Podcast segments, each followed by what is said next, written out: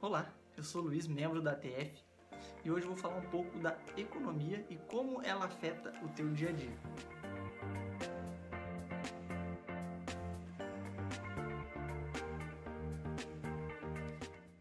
Tá cansado de ver o jornal e não entender o que, que o noticiário econômico te diz? Ou como aquela notícia afeta teu dia a dia? É super normal a gente estar tá assistindo televisão ou ler algum jornal e tem alguns termos como o dólar despencou, a, inflação subiu, o PIB teve retração, a taxa básica de juros está na mínima histórica, o Ibovespa atingiu a máxima, entre outros que impactam diretamente o nosso dia a dia. E eu quero de uma forma simples transformar esse conhecimento para vocês em objetividade. E o que, que eu queria trazer e começar falando para vocês sobre a taxa de câmbio. O que, que é a taxa de câmbio?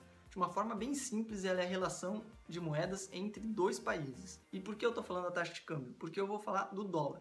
O dólar, como vocês sabem, vocês escutam bastante, ele flutua, ele tem uma, uma variação aqui no Brasil que se chama taxa de câmbio flutuante suja, porque o Banco Central pode interceder.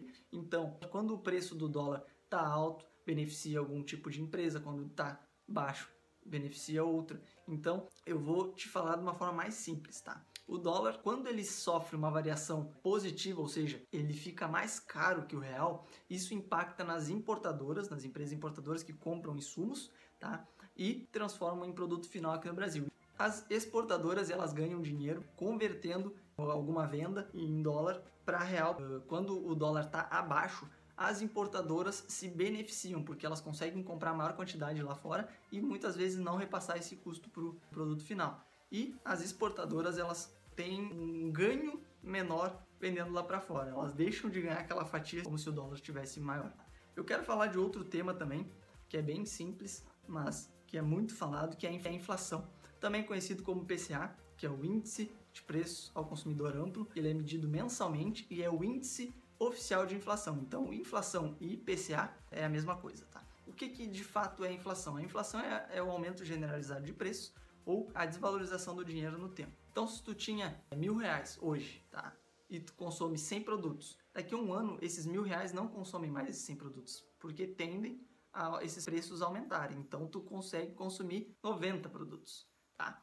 Então, se existe por um lado a inflação, pelo outro existe a deflação. O que é deflação? A deflação é a valorização do poder de compra, ou seja, é a queda geral dos preços. Se tiver numa escala seguida, tá?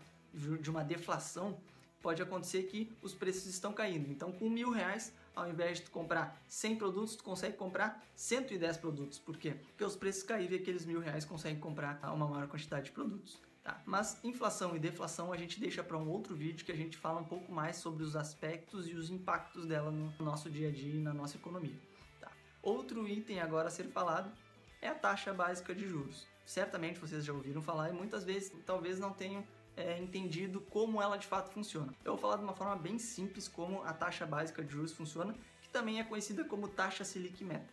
O que, que isso quer dizer? Quando o governo é, baixa a taxa de juros, tá? porque na verdade ela é uma, um instrumento de política monetária, ou seja, o, o governo utiliza ela para reduzir ou não a circulação de moeda na economia. Então, quando o governo baixa essa taxa, ele estimula a economia. Como? Ele faz com que o crédito se torne mais barato. O crédito se tornando mais barato, pessoas consomem mais, pessoas consumindo mais, as empresas vendem mais, as empresas vendendo mais, tendem a aumentar a produção. Aumentando a produção, tendem a contratar mais pessoas. Não quer dizer que vai acontecer isso. Pessoas com, com novos empregos, mais dinheiro, mais dinheiro na economia, e esse é o ciclo é, do um estímulo à, eco, à economia. Quando a taxa de juros aumenta, isso significa que o governo quer que diminua a circulação de moeda na economia. Então o que, que, acontece? Se diminui a circulação de moeda e também os juros sobem, significa que está mais caro tomar crédito. Então as pessoas com menos dinheiro deixam de consumir, as empresas deixam de vender, diminuem a produção, consequentemente também as pessoas devem demitir, não necessariamente que isso ocorra, mas há uma carga de demissão, com isso menos pessoas com dinheiro. E aquelas que têm ficam entre gastar e poupar. Então isso acontece que diminui a circulação de moeda na economia. Então, quando a taxa básica de juros ela diminui, o governo estimula. Isso se chama política de expansão, política expansionista. Tá? Quando o governo quer dar uma freada na economia, ele aumenta a taxa de juros e isso se chama uma política de contracionismo. Então ela está contraindo o dinheiro da economia. Outro item a falar é o PIB. O que é o PIB? A sigla PIB significa Produto Interno Bruto. O que é o Produto Interno Bruto? Nada mais é do que a soma de todos os bens e serviços finais, com ênfase nisso, explico agora o porquê, mas retomando, é a soma de todos os bens e serviços finais produzidos dentro de uma fronteira de um país ou pode ser por cidade, ou pode ser por estado, enfim. Mas por que eu dei ênfase no finais? Porque vou dar um exemplo bem prático. Vamos supor que eu sou dono de uma loja de pneus e a minha produção vai grande parte para uma é, montadora de veículos.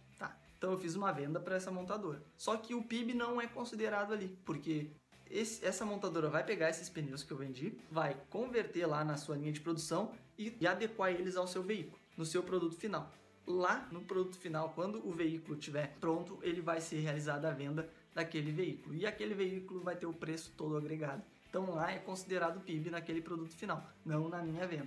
Mas se o seu João quiser vir comprar na minha loja de pneus um produto ou um pneu para o veículo dele, bom, isso sim é considerado um, uma conta no PIB porque é para um consumidor final. Então tem muitos outros indicadores, muita coisa sobre economia e política que a gente vê no noticiário, só que eu não quero deixar esse vídeo muito extenso. Então espero que tenha contribuído um pouco para o teu conhecimento, para a tua visão, que tenha aberto um pouco a tua visão quando tu receber alguma notícia que impacte a vida financeira. E dúvidas, sugestões para os próximos vídeos, reclamações ou elogios, comente aqui embaixo ou nos chame via direct. E espero ter contribuído. Um grande abraço e um até breve. Ah, e não esqueçam de quem gostou, mostra esse vídeo para uma outra pessoa que pode ter dificuldade também a entender esses assuntos de economia, tá bem? Até a próxima!